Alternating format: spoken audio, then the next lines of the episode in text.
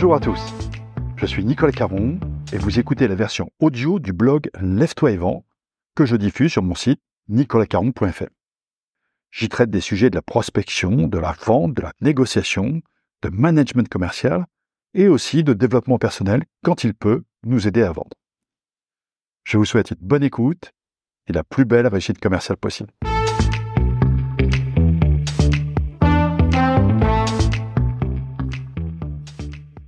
Aujourd'hui, un article de management commercial. Son titre 7 pièges à éviter pour votre convention commerciale.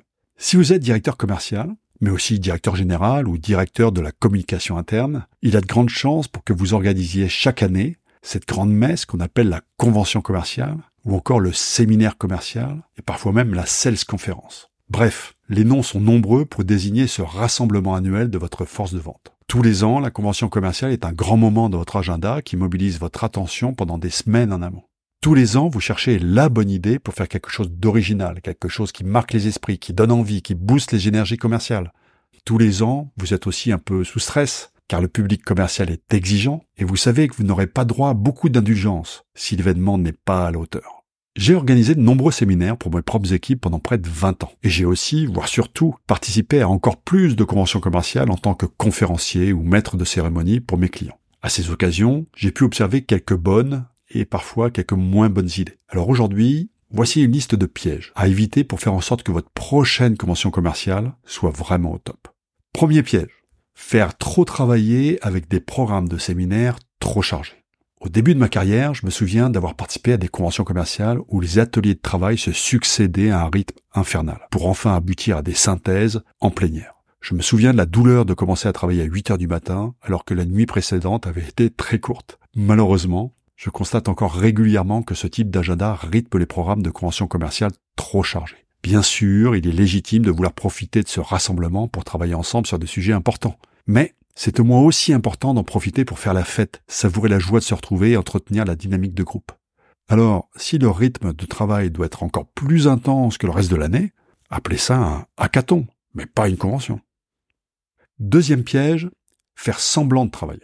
Attention à ne pas prendre les gens pour plus bêtes qu'ils ne sont. J'ai souvent eu à répondre par la négative à des clients qui me demandaient d'organiser des travaux de réflexion qui devaient aboutir sur une conclusion, conclusion déjà définie à l'avance. Cette méthode est non seulement insultante à l'égard des participants qui comprennent immédiatement la manœuvre, mais elle est aussi dévalorisante pour le management qui illustre son manque de courage tout en gâchant un temps de travail qui pourrait être tellement mieux investi. Troisième piège, faire une convention commerciale au rabais. Une convention coûte cher, certes, mais le tout premier poste de coût n'est pas celui qui brille le plus. Le vrai coût est un coût d'opportunité c'est celui qui correspond à l'immobilisation des collaborateurs qui, au lieu de produire, de vendre, d'être chez les clients, sont en convention pendant plusieurs jours. En clair, on paye des gens pour faire autre chose que ce qui est attendu d'eux, et ça coûte cher. Toute la question est de savoir si ce coût sera compensé en énergie, en joie collective, en envie de se dépasser, en détermination à faire de l'année qui vient une année encore meilleure. Si vous en doutez, abstenez-vous, mais ne vous infligez pas la double peine la double peine d'avoir délaissé vos clients quelques jours pour finalement avoir des commerciaux déçus, déçus par un événement dont ils se faisaient une joie. Si vous n'avez pas les moyens de soigner l'hébergement, de financer des activités et ou des interventions de qualité, mieux vaut ne rien faire ou réduire la fréquence. Je vous assure que je parle vraiment en connaissance de cause. J'ai moi-même été très souvent hésitant face à la facture prévisionnelle d'un séminaire annuel. Mais je n'ai jamais regretté le moindre centime en voyant les visages radieux et enthousiastes de tous les participants, heureux d'avoir passé un moment de joie collective et encore plus fiers de partager le même maillot. Quatrième piège, ne pas préparer suffisamment les moments clés de la convention commerciale. Il y a des moments clés dans une convention commerciale. Le discours d'introduction et la conclusion d'un séminaire d'entreprise sont deux moments à préparer encore plus que les autres. Je vous assure que j'ai vu de nombreuses conventions démarrer par une anesthésie générale et se terminer en eau de boudin. Quel dommage. Tout ceci pourrait être évité avec un peu plus de préparation et d'entraînement. Les orateurs de ces moments clés sont les dirigeants du groupe. Trop souvent, l'autorité que leur confère leur position les incite à ne pas préparer aussi bien leur intervention qu'ils le devraient. Pourtant, leurs mots sont attendus, analysés, interprétés. Que de séminaires gâchés par un mot maladroit ou par un discours approximatif qui illustre au mieux un défaut de préparation et au pire, un manque de considération pour l'auditoire. Loin de moi l'idée de faire la leçon à ces dirigeants. Ils ont des emplois du temps surchargés et sous-estiment souvent l'impact de leurs mots sur le moral des troupes, sur le sentiment d'appartenance, sur la détermination à se dépasser ou pas. Mais comme tout le reste, ceci se travaille. Et la répétition d'un discours, même quand on est le big boss, n'est pas une option.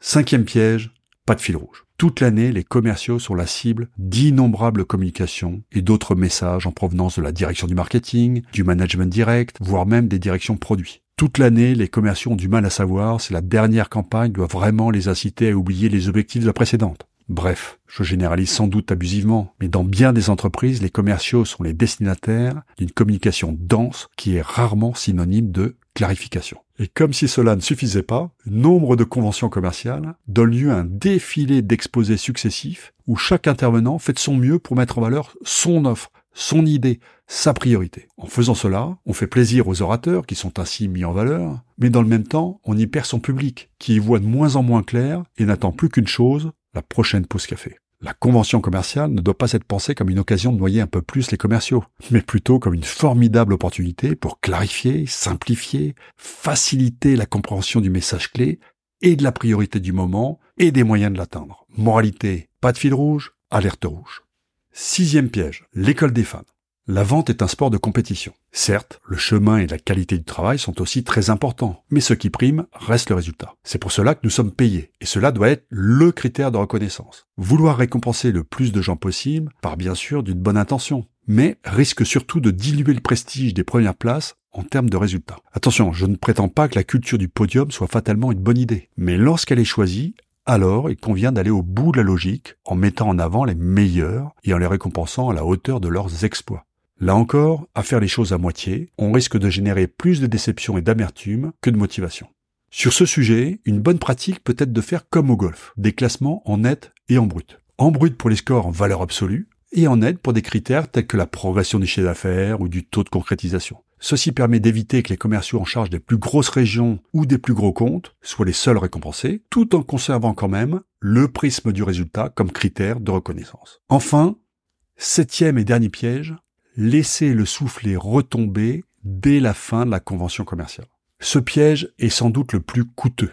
Généralement, les conventions commerciales prévoient des moments de travail, de production en commun. Tout le monde s'y met et les résultats sont très souvent enthousiasmants. Et après, que fait-on de ces travaux ou de ces conclusions tirées de telle ou telle intervention inspirante? Est-ce que le soufflet va retomber aussi vite ou y aura-t-il une suite? Ce n'est évidemment pas après le séminaire qu'il faut décider de comment en suivre les effets, mais bien en amont. Les acteurs clés du suivi seront les managers d'équipe. Raison de plus pour les associer en amont à la préparation de la convention et les sensibiliser dès que possible au rôle qu'ils auront à jouer en aval. Et puis, attention à respecter les décisions prises en commun. S'il est dit pendant la convention que telle ou telle décision sera mise en œuvre, faites en sorte que les promesses n'engagent pas uniquement ceux qui les croient.